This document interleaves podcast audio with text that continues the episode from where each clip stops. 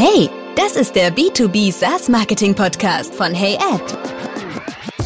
Der authentische Podcast über echtes Marketing aus der B2B-Welt.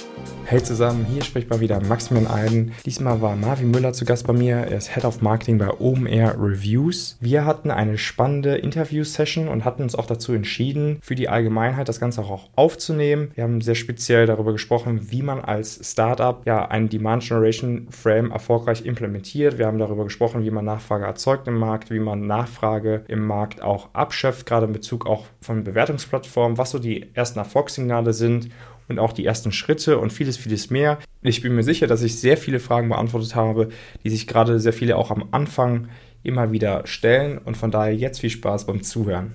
Ja, hallo Marvin, schön, dass du da bist. Hallo, freut mich, dass ich hier sein kann. Ja, cool, dass du da bist.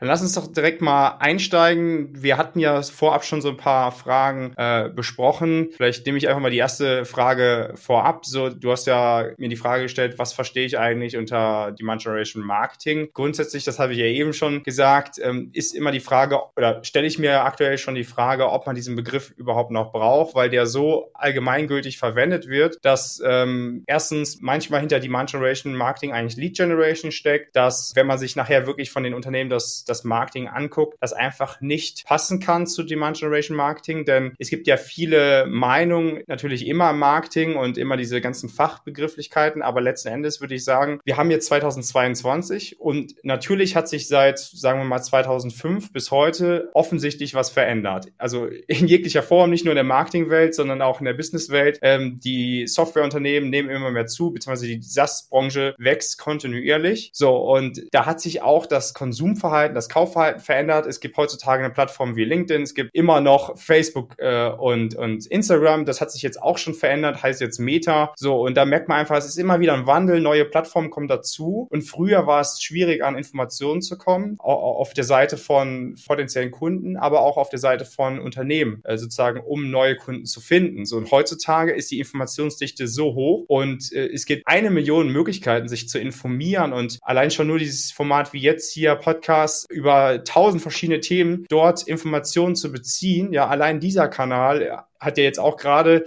in den letzten zwei Jahren so enorm zugenommen, dass man sich überlegen muss, wie können wir unsere B2B-Marketingstrategie sozusagen anders ausrichten? Das ist eigentlich die einzige Frage, die man sich stellen sollte, weil das Schlimmste, was man machen kann, finde ich, als, als B2B-Marketer ist so zu sagen, naja, das haben wir schon immer so gemacht oder das, wir machen schon immer Google Ads seit acht Jahren, wir brauchen da im Grunde genommen nichts zu verändern. Das kann halt irgendwo aus meiner Perspektive nicht sein und deswegen muss man sich, und deswegen würde ich es auch so nennen, kundenzentriert ausrichten. Das heißt, alles zu tun, dass der Kunde das bekommt, was er kommen, äh, bekommen sollte, um nachher von ihm das zu bekommen, was man eigentlich möchte. Jetzt hast du mir meine erste Frage schon vorweggenommen. Genau das hatte ich nämlich gestellt. Äh, wie würdest du den Begriff dann definieren? Ja. bevor ich dich kannte, kannte ich diesen Begriff Demand Generation Marketing auch ehrlicherweise noch gar nicht. Mir ist dann aber auffallen, dass wir viele der Elemente sozusagen automatisch bei uns integriert hatten von Anfang an, als wir die Plattform gebaut haben. Ne? Mhm. Unser Ziel ist es ja, da wirklich hochrelevante Inhalte zu produzieren produzieren für den Softwaremarkt. Und unsere Hypothese war eben immer, solange wir hochen, hochrelevanten Inhalte schaffen, hochrelevante Inhalte schaffen, kommen dann eben auch, kommt dann eben auch der Traffic und kommt dann eben auch der Kunde zu uns. Und das hat sich bislang bestätigt. Und das ist ja unterm Strich genau was du, beziehungsweise was wir unter kundenzentrierten Marketing verstehen. Mhm. Was, welche, aus welchen Bestandteilen würdest du denn sagen, besteht Demand Generation im Marketing Mix? Das ist auch immer wieder eine Frage, die mir gekommen mhm. ist. Auf welche, auf welche Bestandteile sollte man dann sich fokussieren? Also vielleicht sage ich erstmal, was nicht dazu gehört, weil das ist auch immer so eine Frage. Es ist ja immer wieder durch Communities, durch Gespräche, durch LinkedIn-Beiträge sehe ich ja immer, was so tagesaktuell passiert und diskutiert wird. Und es ist immer spannend, dass man zum Teil der Meinung ist, und ich bin fest davon überzeugt, dass es einfach nicht passt, dass man zum Beispiel sagt, okay, Outbound gehört zu Demand Generation oder ABM oder Sales. So, das, das kann einfach nicht zu Demand Generation gehören, weil wenn wir jetzt später nochmal das im Detail besprechen, dann fällt einem bestimmt auf, dass das einfach nicht zu dieser, sage ich mal, Grundphilosophie passt von Demand Generation. Was dazu gehört, ist Inbound Marketing, Branding, dann natürlich organisch und bezahlte Werbemaßnahmen. Revenue Operations gehört für mich auch dazu, weil das Verständnis muss dafür da sein, auch wenn man sich das vielleicht aufteilt im, im Team grundsätzlich, muss dafür da sein, dass man Umsatz erwirtschaftet mit seinen Marketingmaßnahmen. Das heißt, Marketing ist verantwortlich für die Leadqualität, Marketing ist verantwortlich letzten Endes um neue Pipeline, das heißt, um neue Verkaufschancen zu erzeugen. Und sowas wie Growth Marketing sollte auch dazugehören, weil ich finde, auch was im Zuge dessen dazukommt, so mit Demand Generation ist auch so ein bisschen mehr Freiheit für Marketer und Innovation, weil das ist ja im B2B-Marketing auch eine, eine Sache, die noch sehr in den Kinderschuhen, sage ich mal, schlummert. Also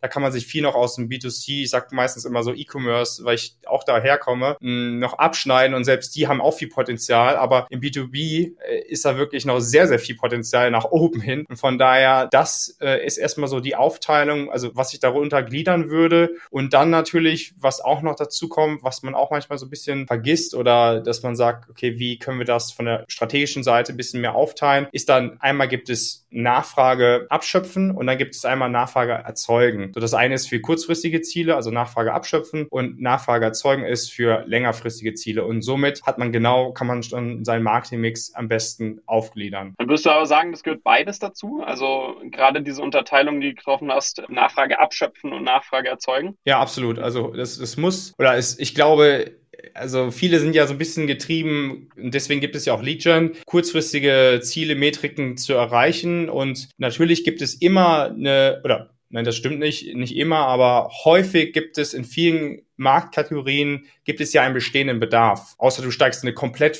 völlig neue Kategorie ein, wo man sagt, das kennt kein Mensch auf der Erde, dann, äh, ne, dann ist es was anderes. Aber zum Beispiel jetzt anhand von Bewertungsplattformen, da weiß man grundsätzlich, das gibt's in vielerlei Form und die Kategorie besteht oder sowas wie äh, Kundenverwaltungssoftware, das gibt's en masse, ja, dann da braucht man nicht drüber reden. Das heißt, es gibt bestehendes Marktpotenzial, wo man aktiv, also weil man sein Problem kennt, man sucht aktiv nach einer Lösung, zum Beispiel auf Google. Und dann gibt's aber trotzdem den Anteil, die kennen ihr Problem jetzt gerade nicht für ihren Use Case, für ihren Business Case und deswegen, ähm, die suchen aktiv nicht nach einer Lösung, aber vielleicht durch Zufall stoßen die auch irgendwann auf deine Lösung, weil die immer wieder auf XY-Plattformen aktiv sind, wie zum Beispiel Facebook. Und deswegen denke ich, macht es mehr als Sinn, einfach den Fokus auf beides zu legen, anhand natürlich letzten Endes immer ausgerichtet des Jahresziels, was auch in Umsatz definiert sein sollte. Mhm, okay. Und inwiefern ist denn dann das Thema überhaupt wirklich neu oder beziehungsweise unterscheidet sich von im Moment sehr gängigen B2B SaaS-Marketingpraxen? Ja, also ich habe das grundsätzliche Modell, das habe ich jetzt immer nochmal verstärkt gemerkt, ist eigentlich, glaube ich, erstmal das Mindset beziehungsweise die Philosophie, wie man heutzutage Marketing betreibt, betreiben sollte. Ich glaube, das ist das aller, aller Wichtigste losgelöst von, von allen anderen KPIs, Metriken und was sonst unternehmensrelevant ist, sondern erstmal zu überlegen, was wollen wir sozusagen im Markt erreichen, mit sozusagen mit welchem, mit welchem Vehikel und von wem wollen wir eigentlich was so. Und da zu sagen, okay, wie ne, sowas wie, wo hält sich unsere Zielgruppe wirklich tagtäglich auf? So, das, diese Frage muss man einfach beantworten können. Und kann man das aktuell nicht, dann muss man halt sowas machen wie groß angelegte Umfragen oder Kundeninterviews. Und grundsätzlich geht es aber viel mehr darum, dass man sagt, wie können wir noch mehr dafür sorgen, dass wir erstens den potenziellen Käufer mehr an unsere Marke binden, beziehungsweise dass er überhaupt die Chance hat, uns erstmal kennenzulernen, weil was man häufig so ein bisschen vergisst, dass ja gerade auf LinkedIn, Facebook, dass man dort ähm, die meisten Marken die davor, dort vertreten sind, gar nicht kennt oder die spezifischen Lösungen. Und wie gesagt, wie eben schon erwähnt, man kennt ja sein eigenes Problem noch nicht. Also muss man vielmehr erstmal darüber sprechen, dass man überhaupt die potenzielle Zielgruppe, die potenziellen Käufer an seine Marke bindet, dass die einen kennenlernen und so weiter und so fort. Dann, dass man sagt, wie können wir relevante Inhalte schaffen. So, das heißt, es geht sehr darum zu sagen, wie können wir erstmal dem Kunden etwas geben, bevor wir was von dem verlangen. Weil das ist ja genau bei Leadgen so, dass du sagst, naja, du möchtest von uns Informationen Information, die kannst du bekommen in Form eines E-Books White Papers. Dann gib uns bitte deinen Vornamen, Nachnamen und E-Mail-Adresse. So, das ist ja der Punkt, wo, wo man sich dann hinterfragt, okay, und deswegen muss dann jemand das runterladen, um überhaupt die Informationen von dem Unternehmen XY zu beziehen, weil du bietest ihm gar keine andere Möglichkeit. Und das ist genau, weil du, was du bei Demand Generation gar nicht machst. Du bietest kontinuierlich auf im, im besten Fall auf jeder Plattform, sage ich mal übertrieben gesagt, äh, tagtäglich Informationen, die relevant sind, die produktzugehörig sind, zu Brand gehören oder auch einfach nur Mehrwerte liefern, wie Educational Content, wo man sagt, äh, zum Beispiel für, für meine Branche gesprochen, ich weiß einfach, dass dieses Thema immer noch, zum Beispiel Lead Gen versus Demand Generation einfach sehr brandaktuell ist und da kann man sehr viel drüber sprechen und ich weiß, dass es viele interessiert und deswegen tue ich das auch. Woher weiß ich das? Weil ich einfach immer wieder aktiv bin im Markt, über Communities, über Gruppen, über Podcast selber hören, dann Gespräche führen in Podcast-Aufzeichnungen oder auf LinkedIn aktiv zu sein. Und es geht halt, also der, der, der Wandel einfach von, wie Kaufentscheidungen auch getroffen werden. Das heißt zum Beispiel wie Mundpropaganda, Empfehlungen und, und Communities, das nimmt einfach so drastisch zu und auch die Nichtmessbarkeit von vielen Aktivitäten gerade in Kanälen, wo aber gerade so auch Kaufentscheidungen getroffen werden können. Das heißt, dass zum Beispiel jemand sagt in der Slack-Community, hat jemand Erfahrung mit XY Kundenbewertungsplattform? Dann sagt jemand, ja, ich habe äh, Erfahrung mit dieser Software und so weiter und so fort. So, und da muss man sich überlegen, das kann man natürlich in dem Sinne erstmal nicht direkt messen, aber es hat einen großen Mehrwert, einen großen Value für dein, für dein Business letzten Endes. Und das hat immer mehr zugenommen. So, das muss man sich auch überlegen. Das gab es 2005 nicht, sowas wie Slack, ja, sondern das gibt's heutzutage und das ist halt der Grund, wo man dann sagt, okay, da muss man auch aktiv sein. Das darf man nicht unterschätzen. Entweder als eigener Fachexperte, dass man dort sein Wissen bereitstellt oder dass man dort auch besser seine Zielgruppe kennenlernt. Und ich glaube, grundsätzlich ist nochmal gesagt, dass die Philosophie, erstmal muss ich was geben, bevor ich überhaupt erwarten kann, dass ich was zurückbekomme. Natürlich dann auch mit der Philosophie wieder aufgeteilt in, dass ich Nachfrage abschöpfen kann und ähm, auch ähm, Nachfrage natürlich erzeugen kann, weil da kommen wir gleich noch auf andere Themen warum ähm, das auch viel sinnvoller ist von der Struktur her. Vielleicht noch kurz gesagt von, von aus der Sicht von Marketern. Das bedeutet halt, was ich ja eben auch schon erwähnte, dass man viel besser auch sich ausleben kann in seiner Kreativität, dass man viel strategischer vorgehen kann, weil es nur darum geht, dass du den Kunden bestmöglichst mit Informationen äh, versorgst. Und Marketing ist ja letzten Endes, wissen wir alle, Kommunikation. Darum geht es letzten Endes. Und ich glaube, das größte Thema ist Messbarkeit. Und deswegen gibt es eigentlich auch immer noch nach wie vor sehr stark die Lead-Gen-Strategie, weil Messbarkeit ist für die meisten ein ganz großer Dorn im Auge. Gäbe es aber diese krasse Messbarkeit nicht, und andere äh, Erfolgsmetriken, andere Erfolgsindikatoren, wo wir gleich auch noch drauf eingehen, hätte man auch gleichzeitig viel mehr Freiheit als Marketer, weil man sagen könnte, wir können zum Beispiel Events machen, wir können zum Beispiel einen Podcast machen, ohne dass wir direkt als Marketingabteilung auch dazu gezwungen werden, vielleicht von der, von der Geschäftsführung jetzt in den nächsten 20 Tagen 500, übertrieben gesagt 500 Leads äh, einzubringen. Und deswegen verändert man auch immer wieder die Metriken, so dass es halt leicht beeinflussbar ist. Aber letzten Endes, und das ist ja, was ich auch schon bei unserem Vorabgespräch erwähnt hatte, dass man letzten Endes ähm, auch völlig den, den, das Auge dafür verliert, dass ein Unternehmen letzten Endes auch wirtschaftlich sein muss. Das heißt, Marketingmaßnahmen bzw. Marketing-Sales-Maßnahmen müssen nachher Umsatz erwirtschaften. Das ist das Einzige, worauf es ankommt. So, und das ist ja irgendwie, also zumindest aus meinem Erachten, seitdem ich Marketing betreibe, das ist jetzt seit 2018, habe ich so gemerkt, dass das irgendwie immer mehr dir irgendwie ja, man das aus dem Auge verloren hat. So. Vielleicht kann ich auch noch mal, außer du hast jetzt vorab noch Fragen, vielleicht kann ich auch noch mal im Detail darauf eingehen, wie man Nachfrage erzeugt, beziehungsweise wo und wo man auch Nachfrage überhaupt abschöpfen kann im Markt. Ja, bevor wir das machen, da hätte ich mhm. tatsächlich mhm. noch ähm, ein, zwei ähm, Rückfragen zu dem ja. ähm, Thema Metriken, ähm, weil das finde ich einen super spannenden Ansatz. Ne? Also gängig ist ja, dass man in einem Marketing-Department dann gemessen wird an wie viele MQLs, wie viele Marketing-qualifizierte Leads kann ich an Sales weitergeben, etc. etc. Das, hat, das ja. heißt, man hat da ja als Marketingverantwortlicher so klare Ziele, eine, einen klaren Verantwortungsbereich, aber dann hört es danach ja auch auf. Ne? Dann checkt man nicht mhm. mehr weiter, ähm, was, was daraus passiert, ist daraus Umsatz entstanden, etc. Der Demand Generation Ansatz, wie ich ihn verstehe, der baut jetzt darauf auf und sagt, hey, keine Leads werden mehr gemessen. Es zählt im Endeffekt nur, was unterm Strich dabei rauskommt, also der Umsatz. Es würden aber Kritiker wahrscheinlich sagen, hey, aber dann verliere ich doch einen, einen riesengroßen Batzen an, an Messbarkeit etc. Ähm, wie würdest du auf so eine Objection dann eben reagieren? Ja, also wir können jetzt schon drauf eingehen oder ich würde sonst ähm, später nochmal äh, im Zuge der anderen Fragen drauf eingehen. Also wie du magst, soll ich jetzt schon die Frage beantworten? Kannst du gerne machen. Okay, gut.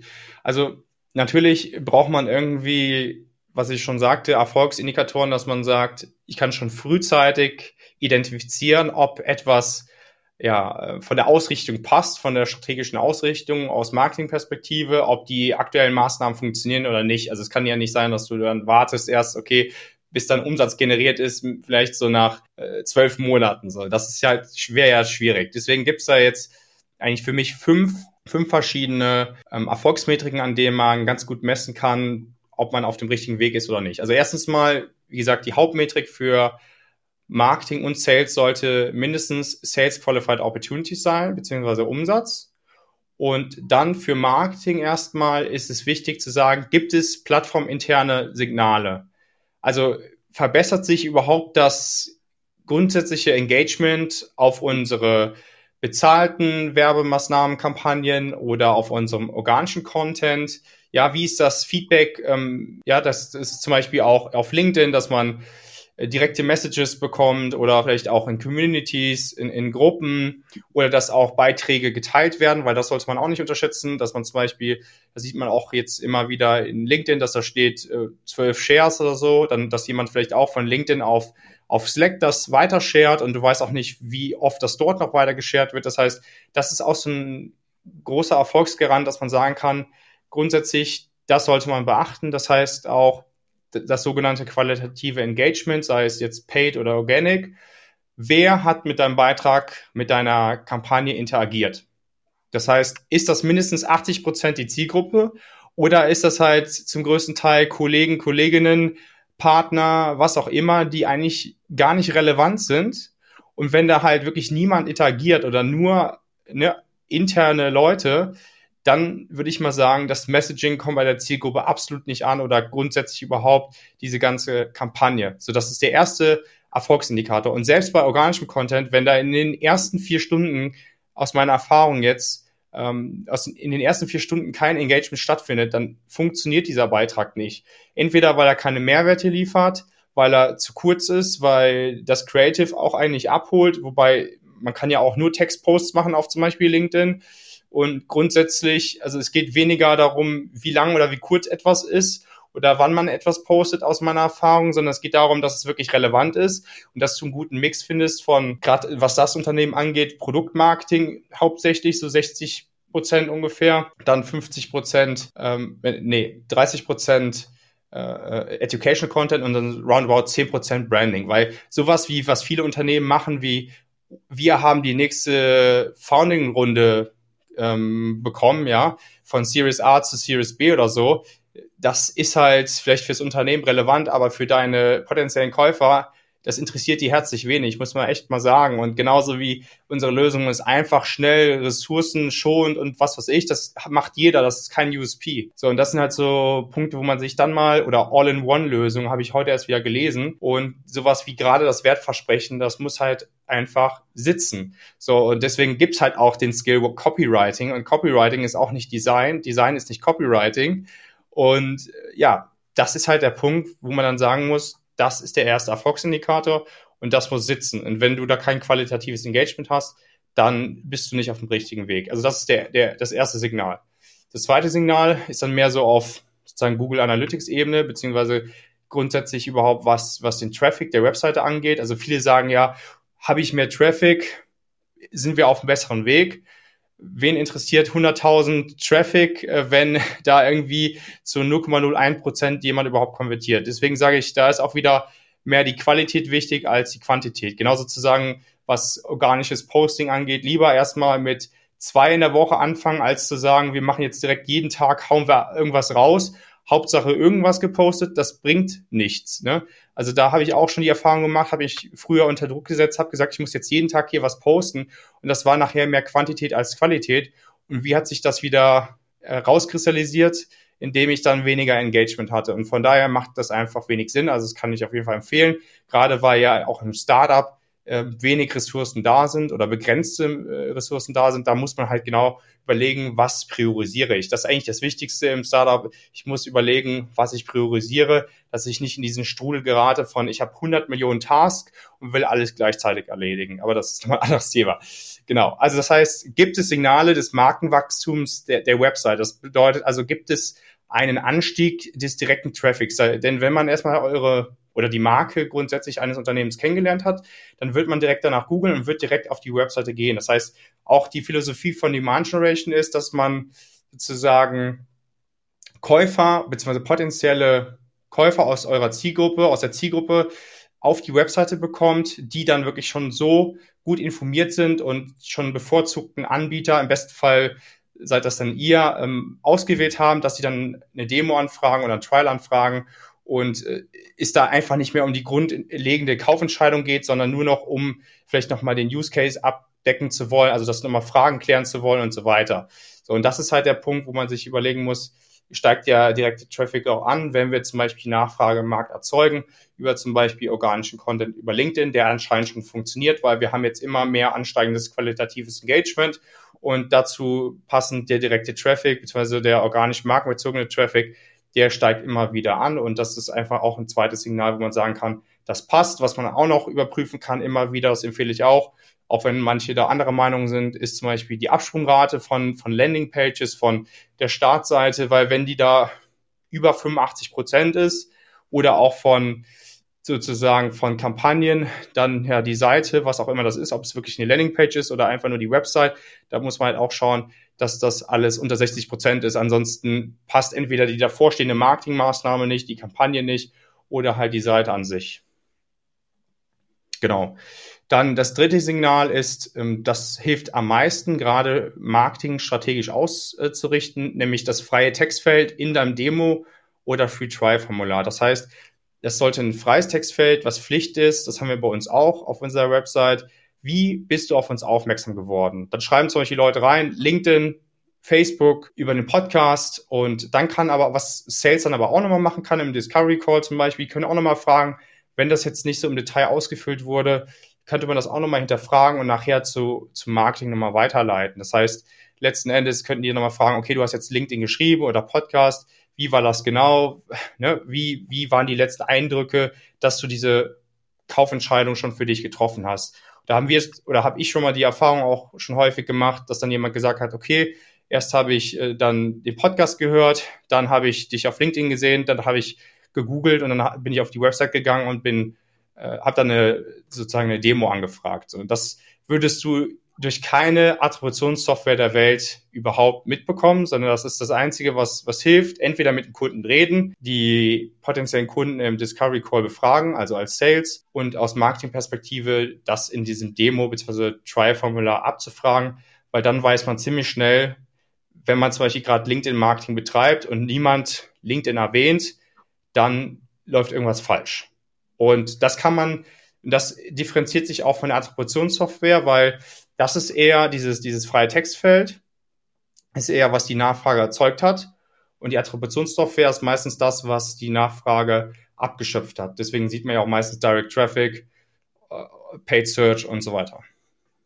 Mhm. Genau. Also sprich, man geht, man schaut einfach, legt einen anderen Fokus äh, bei den Metriken, äh, nicht mehr so klassisch auf Leads, sondern eher, okay, erreiche ich die Zielgruppe auf den richtigen Kanälen äh, da und das zeigt sich dann eben durch Engagementquoten ja. etc. Plus, weil die Customer Journey so extrem komplex ist, völlig verschiedene Wege und Mittel, ähm, wo äh, Kunden mit deiner Brand zusammenkommen können. Natürlich gehören auch Vergleichsplattformen dazu.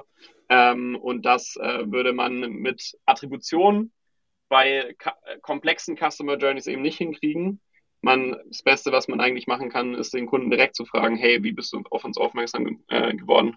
Genau, genau. Weil es ist halt für, für Marketing ist es halt schneller strategisch anpassbar, optimierbar, wenn du halt das schon in dem Textfeld anpasst. Manche denken ja auch, sie können ihre Leadqualität durch die Anzahl der, der Felder in dem Demo-Formular lenken. Das hat nichts damit zu tun. Eher fragt man da, dort Sachen manchmal ab, die total unwichtig sind, wie die Telefonnummer, weil das ist meistens einfach nur der, das Indiz dafür, dass man die Absicht hat, danach nach der Anfrage direkt jemand anzurufen, was die meisten gar nicht wollen, weil wenn man seine Kunden mal fragt, die meisten wollen Marketing äh, begleitet werden. Und von daher macht es einfach aus Marketingperspektive Sinn, das einfach abzufragen. Das ist für Marketing wichtig, nicht für Sales. Also das heißt, auch Marketing muss da informiert werden, beziehungsweise sich selber über informieren, indem man in das CRM reinschaut oder welches Tool man auch immer nutzt. Für Sales ist das erstmal gar nicht relevant. Was dann als nächster Schritt noch wichtig ist, dass man, da kommt dieser Punkt zum Tragen, was bei Lead gar nicht vorhanden ist, zumindest bei 95 Prozent der Unternehmen, dass man immer wieder kontinuierlich auch mit, mit dem Sales spricht. Das heißt, ich würde sagen, als Empfehlung so alle zwei Wochen, dass man ein Meeting darüber hält, äh, wie war die Qualität der Leads, da kann man vielleicht auch nochmal diesen Report mit einbringen. Habt ihr das nochmal erfragt? Wie sind die auf uns aufmerksam geworden? Haben die irgendwas Spezielles noch genannt oder äh, welches Produkt, welche Produktfunktion finden die am interessantesten? Ne? Also diese Punkte. Marketing könnte ja Sales alles vorgeben, was Marketing in der Kommunikation braucht. So muss man das ja sehen. Und oft wird auch im Lead-Gen dann eher so gesehen, ja, Marketing supported Sales. Aber so ist es einfach nicht. Marketing muss das äh, verantworten, nicht nur die Qualität, sondern dass 80 Prozent Marketing äh, betrieben wird und 20 Prozent Vertrieb. Das heißt nicht, dass es unwichtig ist, sondern einfach, dass sich das, diese Rolle verändert hat und auch noch mehr verändern wird. Das heißt, man darf einfach nicht mehr dieses Silo-Denken haben und sagen, oh, mit denen habe ich nichts zu tun, das geht mich nichts an. Doch, es geht einem was an. Und äh, letzten Endes geht es dann wieder nur um Umsatz. Und deswegen, das kann man auch nochmal fragen. Und das wäre so der, der, der vierte Erfolgsindikator. So, und dann letzten Endes der fünfte Erfolgsindikator, das hat jetzt mehr mit Revenue Operations zu tun. Das heißt, Anstieg der Inbound Pipeline, also sprich Demand Generation und auch die Geschwindigkeit. Das heißt, welche Dealgrößen insgesamt die Deals, wie schnell werden die abgeschlossen, wie schnell gehen die durch die Pipeline. Das heißt also sozusagen von Verkaufschance, von Opportunity bis gewonnener Kunde. Wie schnell passiert das? Und das ist sehr, sehr wichtig, dass man sagen kann, ähm, wir können jetzt auch mal, genau das ist nämlich, was bei LeadGen eigentlich gar nicht gibt, wir können jetzt auch mal vorhersagen, wir brauchen so viel Budget pro Monat, wir wollen dieses Ziel erreichen wir machen das über diese Kanäle und das braucht halt so und so lange. So, und äh, das hast du bei Legion eigentlich nicht, diese Transparenz. Plus, dass man dann das noch so aufteilen sollte, nicht, dass man sagt, wir haben jetzt letzten Monat 100.000 MAA erreicht, sondern dass man sagt, wir teilen das nach Marketingquellen auf. Das heißt, wie viel haben wir durch LinkedIn ähm, erwirtschaftet, wie viel durch Facebook, wie viel durch Google. Ja, und dann sieht man erstmal, was wirklich verantwortlich ist für neuen Umsatz. Weil das, darauf sollte der Fokus auch setzen, auch wirklich auf Net New äh, Revenue, auf Net New Umsatz und nicht auf Expansions oder ja, das, das geht dann damit einher und deswegen sollte man sich immer erstmal auf netto neues Business konzentrieren, gerade als Startup und nicht irgendwie da schon versuchen, ja, wir haben jetzt hier die Gold-Accounts und Tier-One-Accounts und die wollen wir am liebsten erreichen. Man fängt immer von hinten nach vorne an, von Tier 3 zu Tier 1, weil Tier 1 wirst du am schlechtesten, am schwierigsten erreichen und Tier 3, da liegt das schnellste Marktpotenzial, sage ich mal. Genauso wie man sagt, nachher gehe ich nicht äh, hin und sage, was war der First Touchpoint und wie viel Umsatz hat das generiert, sondern genau nach andersrum. Das heißt, von dem Umsatz zu Kunden, zu gewonnenen Kunden und dann zu Marketingquellen, zu Marketingkampagnen. Und so kann ich genau beurteilen, was letzten Endes wirklich funktioniert und was zum Beispiel auch die Quote ist von MQL zu gewonnenen Kunden oder von MQL zu SQL. Und somit kann ich auch allein nur durch Conversion-Optimierung und Neuverteilung des Budgets so viel bewirken, dass ich zum Teil meine Pipeline einfach verdreifachen kann, ohne dass ich ein Euro mehr investiere. Und das ist, was super viele unterschätzen. Das heißt, die meisten verlieren allein schon zwischen MQL, das heißt, für, für mich ist das Demo-Anfrage zu Sales Call, weil die qualifiziert sind, also Discovery Call, verlieren die schon ungefähr 60, 70 Prozent. Das ist nur die Demo-Anfrage zu Termin, nichts weiteres. Und das sollte eher andersrum sein. Man sollte mindestens 70 Prozent gewinnen, beziehungsweise 95 Prozent. Jemand, der doch anfragt, sollte doch so interessiert sein und so viel Kaufbereitschaft haben, dass er dann auch zum Termin erscheint und wirklich interessiert ist. Und äh, alles andere ist nur noch äh, Software mit dem Routing beim größeren Sales-Team oder das, was ich ja auch sagte, dass man dann kundenzentriert ausgerichtet ist, dass man zum Beispiel sagt, du kannst dir einfach über einen Kalender direkt einen Termin buchen. Du musst jetzt nicht hier ähm, irgendwie ein Formular ausfüllen, dann werden wir drei E-Mails hin und her schreiben, bis wir dann gemeinsam einen Termin gefunden haben. Weil das ist halt überhaupt nicht kundenzentriert. Ja. Gerade bei dem, ähm, bei der, der letzte Punkt, der Punkt 5, das war ja das Thema ähm, Inbound Marketing tatsächlich. Und da habe ich vor kurzem auf einer SaaS-Konferenz einen äh, spannenden Satz von einem äh, Vice President of Sales in Erinnerung. Er hat nämlich gesagt, äh, Ihnen ist persönlich Inbound too late, Also das ist nochmal eine andere Strategie, die die verfolgen, die ähm, versuchen eben die Leads zu nurturen und wirklich versuchen, diesen Moment genau abzupassen, äh, einen Kunden abzuholen, kurz bevor er zu einem Inbound-Lead wird. Ähm, äh, das fand ich interessant, warum man denn das machen sollte und was hältst du denn selbst von solchen Strategien?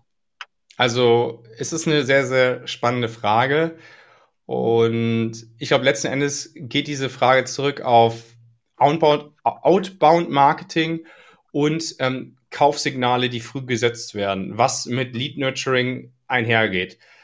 Und das bedeutet letzten Endes, dass man sagt, wir machen Outbound, dann rufen wir jemand an und der sagt entweder ja oder nein nach dem Motto und dann haben wir ein direktes Signal.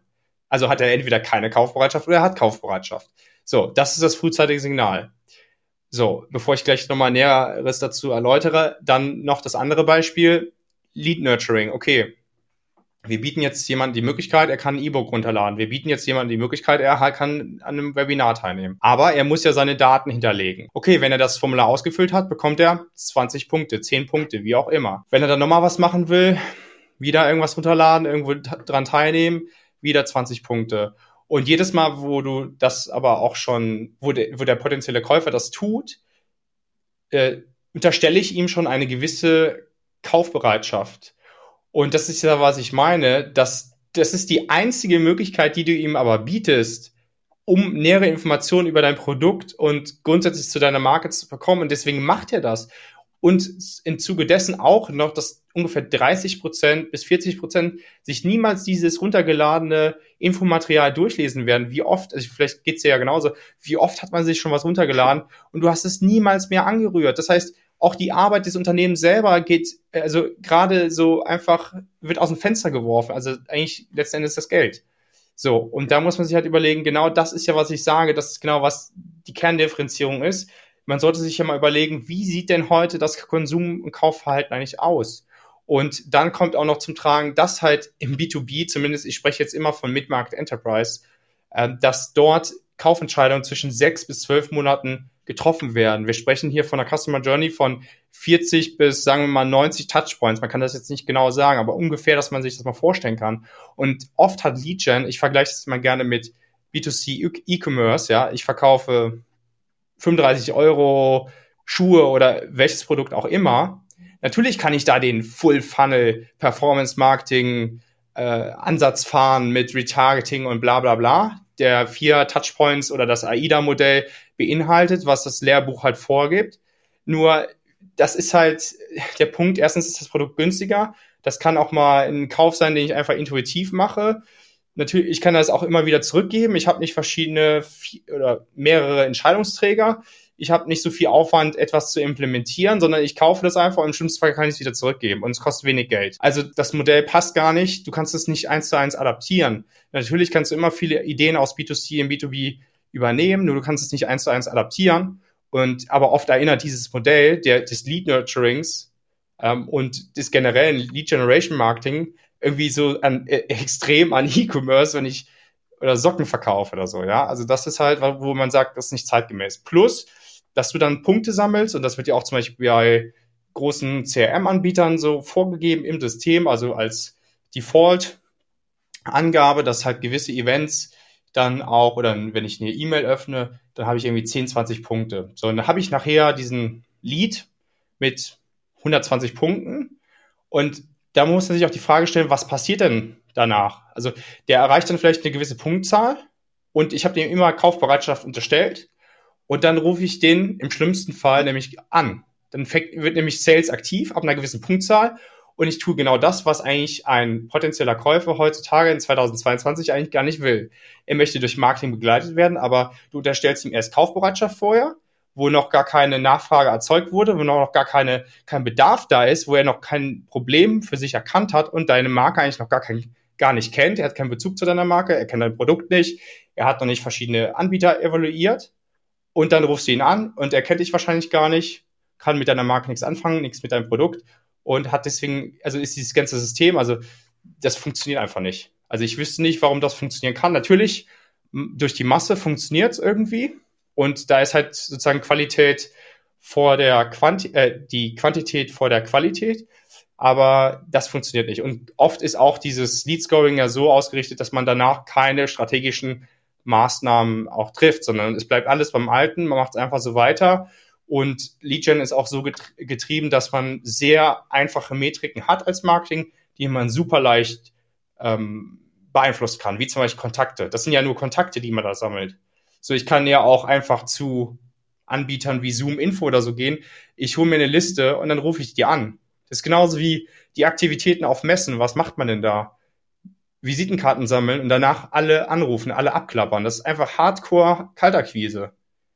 Das hat vielleicht früher funktioniert, weil es gab gar keine andere Möglichkeit. Messen war die Hauptkommunikation zwischen Fachexperten und Anbietern. Heute hast du sowas wie eine Slack-Community, ein Slack-Channel. Hm. Da, da gebe ich dir recht, das merke ich auch in eigener Erfahrung. Die liebsten Anbieter sind mir die, die eine White Paper zum Download hinter einem Gate natürlich ähm, haben und dich dann zwei Tage später anrufen und, äh, und du dich fragst, ähm, ja, erstens ähm, habe ich das White Paper überflogen und hat mich dann nicht mehr interessiert und, und zweitens ist es mir jetzt schon auch ein bisschen zu pushy, dass er mir dann zwei Tage später direkt anruft. Ja. Ähm, also das merke ich auch in der eigenen Erfahrung, da kann ich bestätigen, dass die Customer Journey in, gerade in dem B2B Software ähm, Markt äh, extrem verändert hat. Da sind eben Austausche wichtiger. Da ist es wichtiger, die Leute, die Software miteinander vergleichen zu können. Da ist es wichtiger, wirklich sich Zeit zu nehmen und, und Ruhe zu nehmen, ähm, die richtige Software beispielsweise zu finden. Ja. Genau, aber jetzt habe ich noch einen Punkt, den wollte ich dich noch da, davor fragen. Und zwar, ja. wenn man das jetzt ja ganz plakativ ausdrücken müsste, beziehungsweise ist mir das letzte Woche passiert, als ich das Thema Demand Generation mal äh, meinem Chef auch kurz vorgestellt ja. habe, dann kam die Rückfrage, ja, Marvin, das hört sich doch eigentlich einfach nur an wie Top-of-Funnel-Marketing und ein Inbound-Marketing-Ansatz.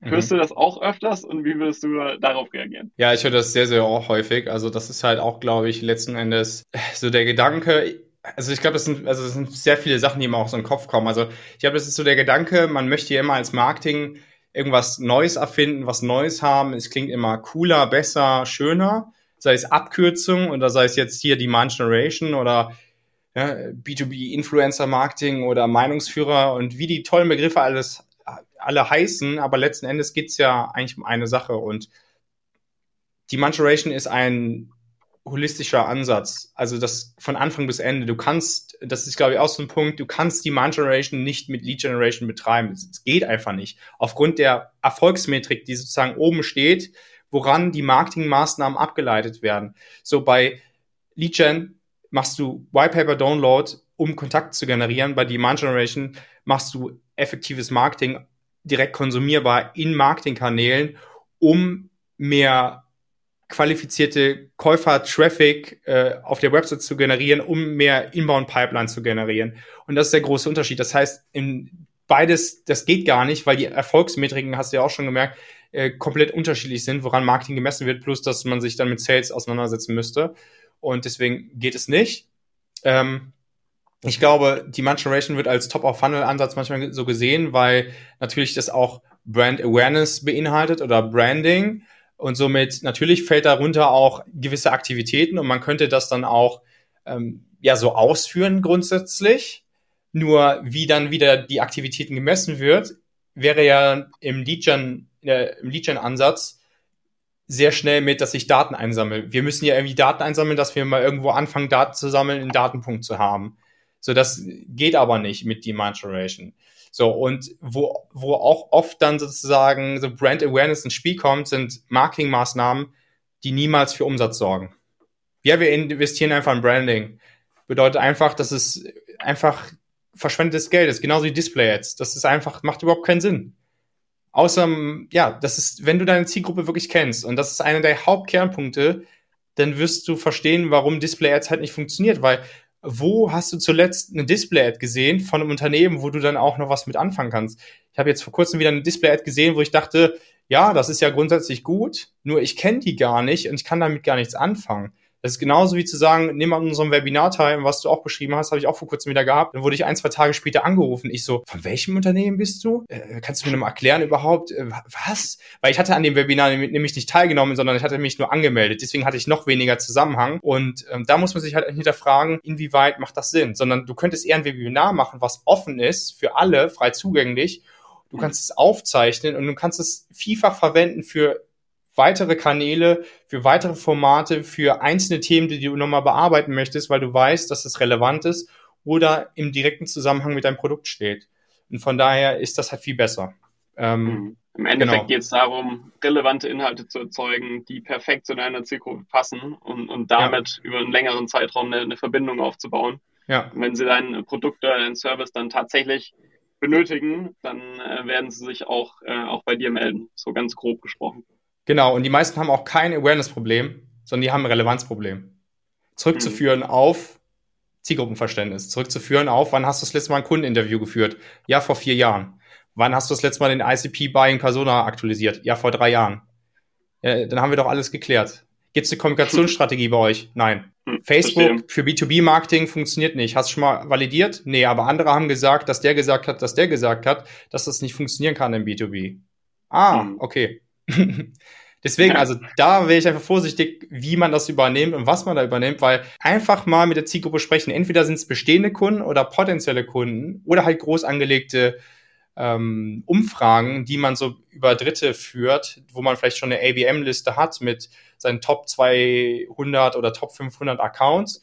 Und dann kannst du diese ganzen Dinge wie Produktfunktion, ähm, Integration oder auch gewisse Messaging-Elemente auch überprüfen und dann hörst du mal sozusagen in den Markt rein, was die überhaupt dazu sagen, ob das wirklich relevant ist, weil es gibt so viel, ich habe schon jetzt gerade in den letzten fünf Monaten habe ich so viele Erfahrungen gemacht mit, was Messaging angeht und überhaupt die Kernkommunikation, ähm, so viele Fehlannahmen und Behauptungen und man denkt immer, es wäre richtig. Nur wenn du dann auch mal guckst, dann wieder dieses erste Erfolgssignal, nämlich das Social Engagement, wer interagiert und ob überhaupt jemand interagiert und wenn das nämlich beides ausbleibt, dann ist das ja genau die Bestätigung, dass irgendwas nicht stimmt.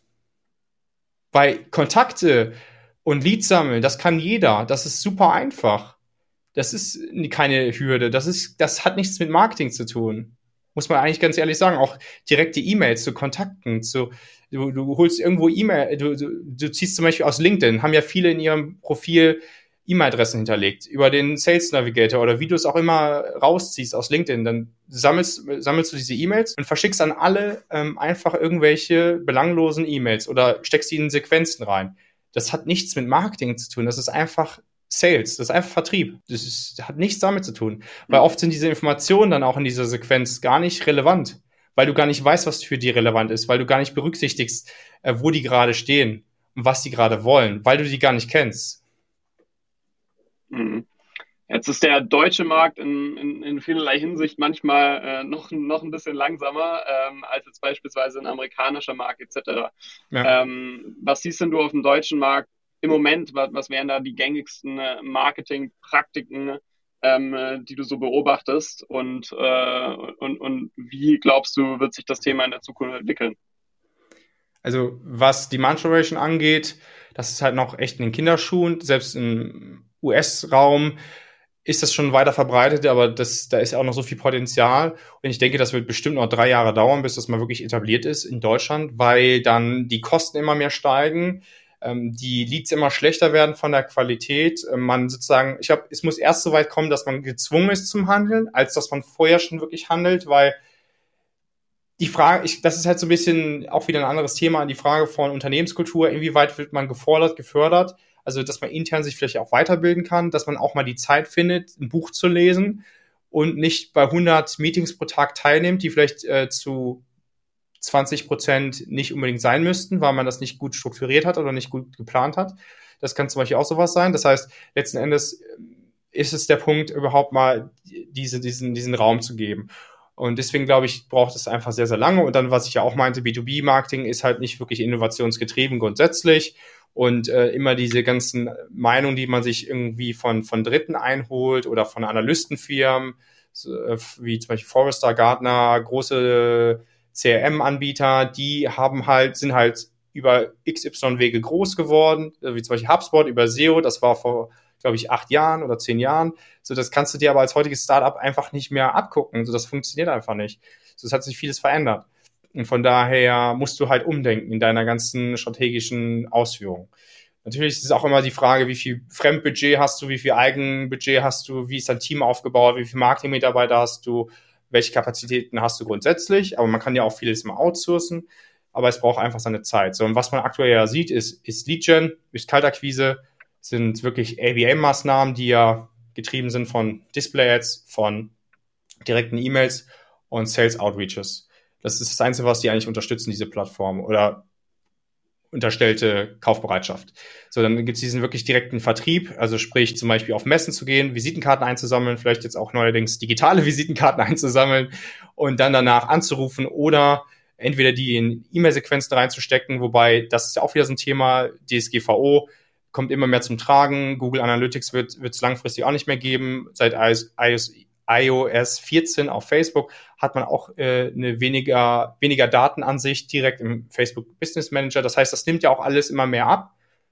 Also das heißt, man muss eigentlich im Zuge dessen auch mehr umdenken. Aber letzten Endes muss man immer mehr hinterfragen, was man eigentlich tut oder was man die letzten Jahre getan hat, ob das wirklich zielführend immer noch ist oder ob das wirklich zum Ziel auch wirklich führen kann oder ob man sich im Grunde genommen selber belügt.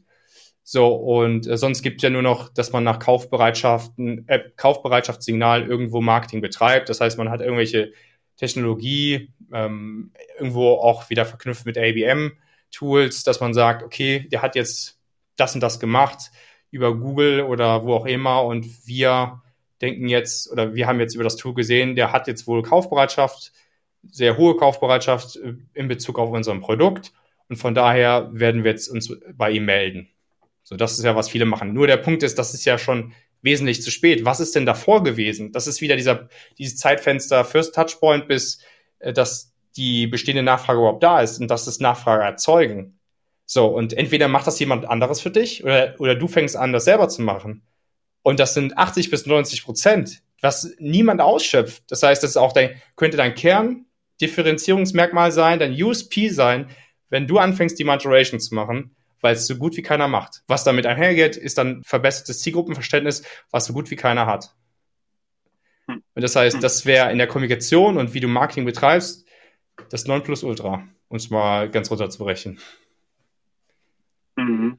Ähm, es gibt bestimmt natürlich auch andere äh, Ansichten darauf und neben Demand Generation als, ja, als Ansatz eigentlich schon so eine, so eine Art Grundsatzphilosophie. Ähm, ähm, äh, gibt es vielleicht auch andere ähm, ja, andere Ansichten. Und ähm, Frage an dich wäre, ähm, hast du da auch andere auf dem Schirm? Ähm, welch, welche anderen Trends siehst du sonst? Und, und ähm, was sagst du zu denen?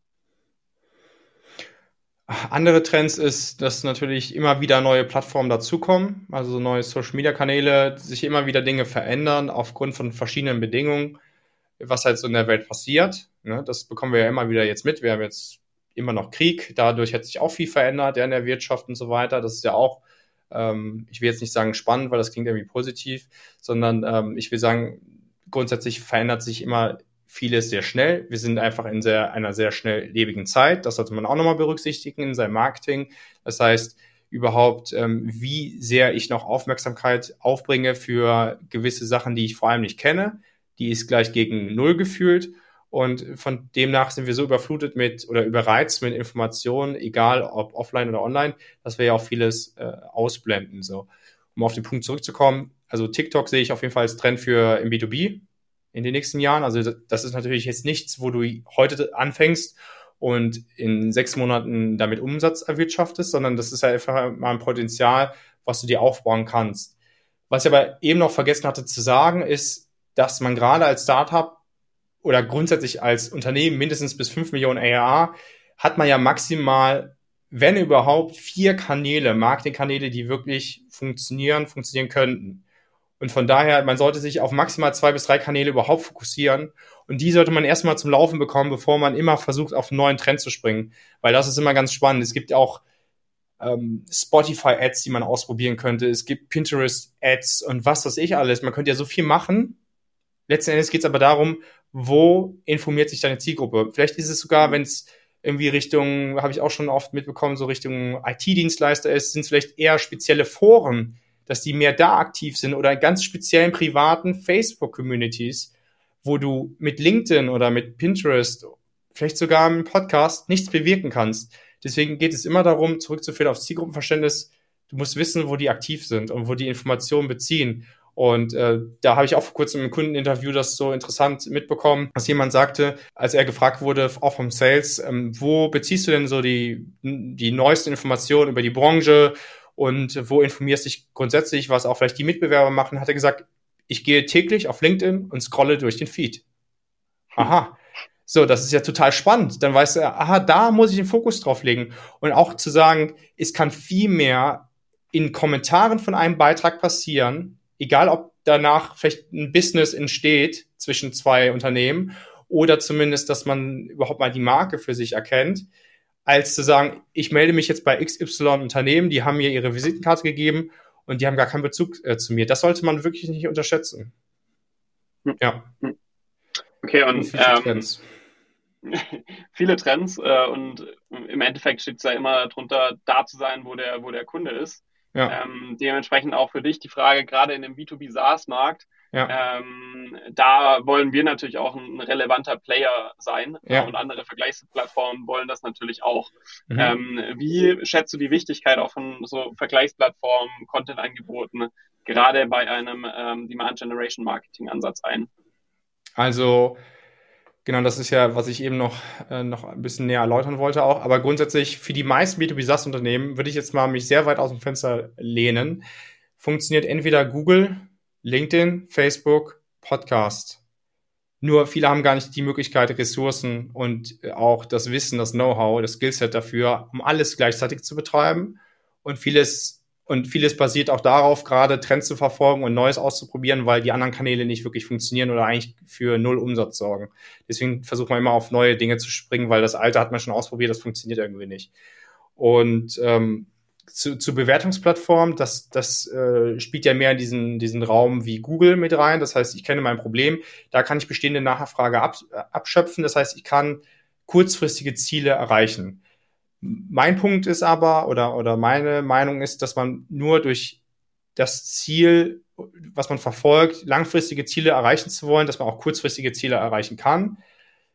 Dennoch würde ich sagen, also sowas wie Bewertungsplattformen, sowas äh, wie äh, direkte E-Mails und ähm, Google, da kann man halt bestehende Nachfrage abschöpfen. Ja, das geht. Oder zum Beispiel noch ähm, über Facebook, Paid Social äh, Retargeting, also von Webseitenbesuchern, da kann man auch sehr viel machen mit dann Produktmarketing, beziehungsweise Case Studies, Customer Quotes. Das funktioniert auch sehr, sehr gut, weil man eben darauf setzt, dass man nur Webseitenbesucher hat, die halt qualitativ sind und nicht quantitativ. Und vielleicht nochmal gesagt zu, zu der Nachfrage, die man überhaupt erstmal erzeugen kann im Markt. Und das betrifft sowohl, wenn es da eine Kategorie noch nicht gibt, oder wenn, das ist dann halt noch herausfordernder, als äh, wenn es dann natürlich schon deine, deine Kategorie schon gibt. Dann gibt es ja sowas wie, dass du auf LinkedIn aktiv werden kannst, sei es bezahlt oder, oder nicht bezahlt. Äh, Facebook grundsätzlich, Paid Social, da gibt es natürlich kein natives Targeting, da musst du vielleicht entweder umdenken oder dann dir äh, gewisse Tools zur Hand äh, holen. Das lohnt sich aber erst, wenn du halt ein Marketing Spend hast von mindestens 25.000 Euro äh, pro, pro Monat, sonst äh, sind die Tools einfach zu teuer. Und zum Beispiel YouTube Organic funktioniert auch ganz gut. Das haben wir jetzt auch mal für uns ausprobiert. Das ist halt dann so ein, ja, weil viele ja auch YouTube so ein bisschen als Search Engine nutzen. Und das hat auch so einen guten Side-Effekt für SEO, also um gefunden zu werden. Weil wir haben zum Beispiel selber als Agentur keine aktive ähm, SEO-Strategie, die wir verfolgen, weil wir halt viel mehr darauf setzen, dass wir dort sind, dort aktiv sind, wo unsere Zielgruppe auch ist. Genauso muss man sich überlegen, ein Podcast, wo Leute, die Zielgruppe über 30, 40, 50 Minuten zuhören, wo hast du mehr Aufmerksamkeit von deiner Zielgruppe als beim Podcast? Das finde ich auch nochmal ganz spannend, wenn man darüber nachdenkt. Äh, auf jeden Fall, genau, dann Offline, Offline, äh, Online, Offline-Events, das gibt's ja auch noch. Und dann halt Communities, also über Slack oder über Facebook-Gruppen und so weiter. Und das Wichtigste ist eigentlich Empfehlungsmarketing, also Mundpropaganda. Das wird gefördert durch gute Produkterfahrung und durch guten Content und ein gutes Produkt letzten Endes. Ja, se sehen wir auch so und deswegen gibt es uns ja auch ein Stück weit, weil das ja auch ja. Der, der ideale Weg, um, ähm, um, um Mund zu Mund äh, direkte Erfahrungen etc. auszutauschen. Und das wollen wir natürlich auch so facilitaten. Und jetzt ähm, vielleicht noch meine, meine letzte Frage. Heute habe ich mhm. dir heute einfach mal sehr, sehr viele Fragen gestellt, äh, was mich natürlich auch interessiert.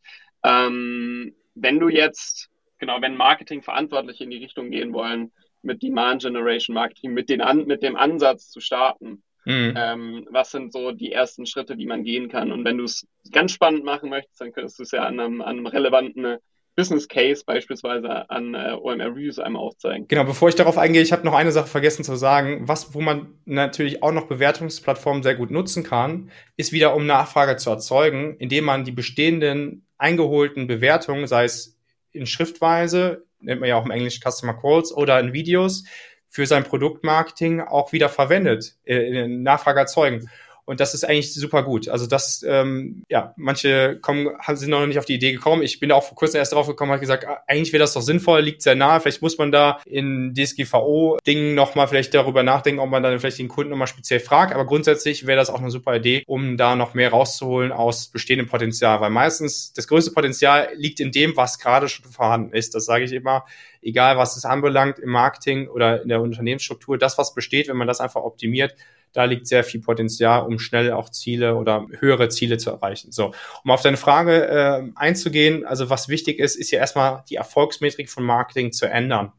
Das heißt, auf mindestens Sales Qualified Opportunities beziehungsweise Umsatz. Das ist das erste, die erste Maßnahme, die man machen, äh, einrichten sollte. Das heißt, es geht auch nicht, dass du sagst, naja, vier von fünf Leuten im Marketing, die sagen, wir machen das, Demand Generation Marketing, und drei von fünf Leuten im, im Sales sind dafür. Du brauchst das volle Commitment des ganzen Unternehmens. Also es geht jetzt nicht so, dass du das einfach mal so ein bisschen nebenbei machst. Es muss von Anfang bis Ende muss jeder dabei sein, jeder auch, vielleicht sage ich mal auch, oder muss jeder verstehen, was dahinter steckt und warum man das macht. Und letzten Endes wird es jeden zufriedenstellen, sei es Customer Success, Support, äh, Sales, Geschäftsführung, weil bessere Zahlen, äh, den CMO, äh, ja, den RevOps Manager. Jeder wird sehen, es macht tut, total Sinn, weil du entweder besseres Engagement hast, bessere Zahlen, eine höhere Conversion Rate, mehr Umsatz, schnellere Ziele erreichen, niedrige Kosten, all diese Dinge. Und deswegen macht es super viel Sinn. Dann diese fünf Erfolgssignale, die ich schon aufgezählt hatte. Das heißt, nochmal kurz gesagt, plattforminterne, plattforminterne Signale, Social Engagement, dann Signale des Markenwachstums, also direktes, tra direkter Traffic, dann ähm, sozusagen diese eigen erzeugte Attribution. Das heißt, ich frage im Demo-Formular ab, wie hast du von uns gehört? Feedback einholen über Lead-Qualität äh, von, von Sales oder grundsätzlich überhaupt mit Sales regelmäßig sich austauschen.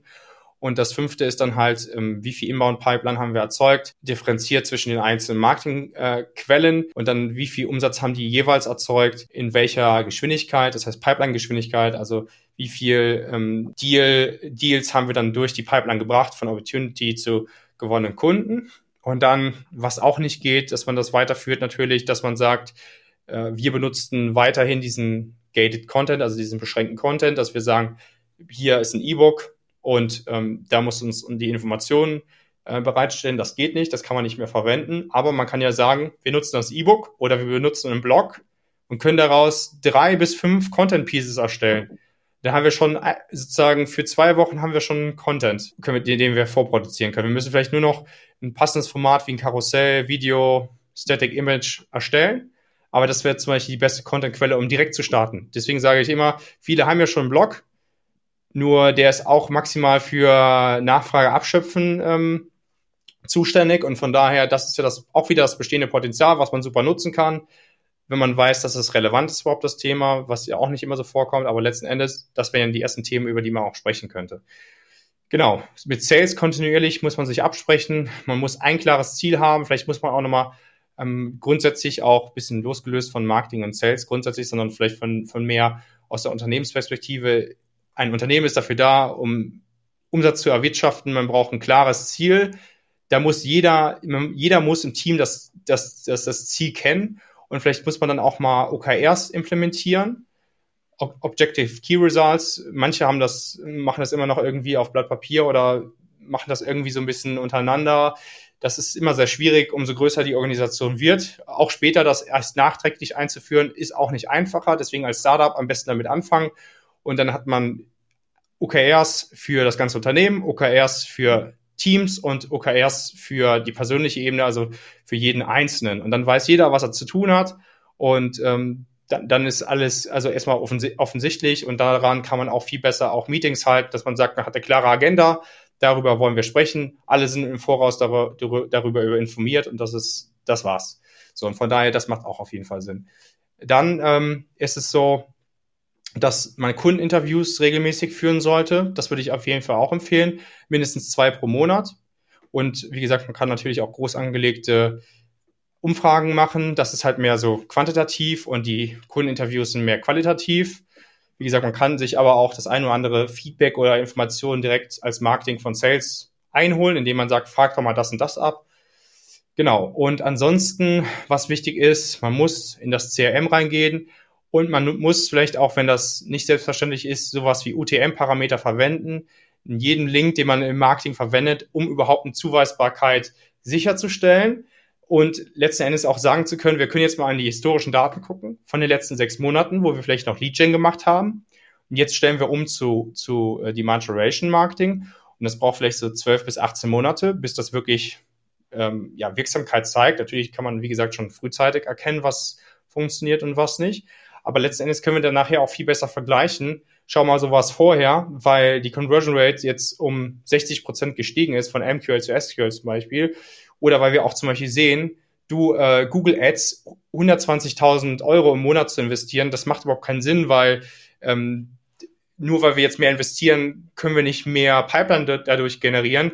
Wie wäre es denn, wenn wir jetzt vielleicht 70.000 daraus wegnehmen und anders verteilen und zum Beispiel in eine Podcast-Produktion oder LinkedIn-Ads investieren, weil das viel mehr Sinn macht, weil auch dort unsere Zielgruppe ist. Das heißt, darüber nachzudenken, ob man, ob man vielleicht das bestehende ähm, Marketingbudget einfach umverteilen kann.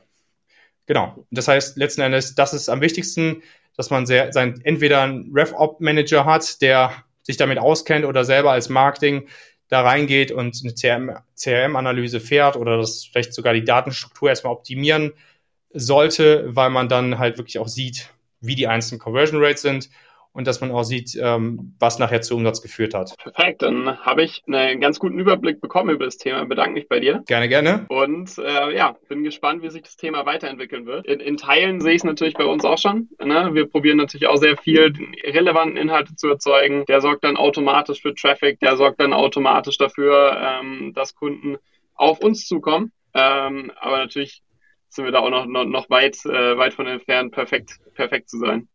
ja, ja, cool. Ja, danke für unser spannendes Gespräch. Ich hoffe, es hat auch jetzt hier den Zuhörer, Zuhörerinnen ähm, weitergeholfen. Und ansonsten, wie immer, könnt ihr gerne auch auf mich äh, zukommen über LinkedIn. Und danke, dass du heute hier warst. Dankeschön, dass ich da sein durfte. Vielen Dank, Max.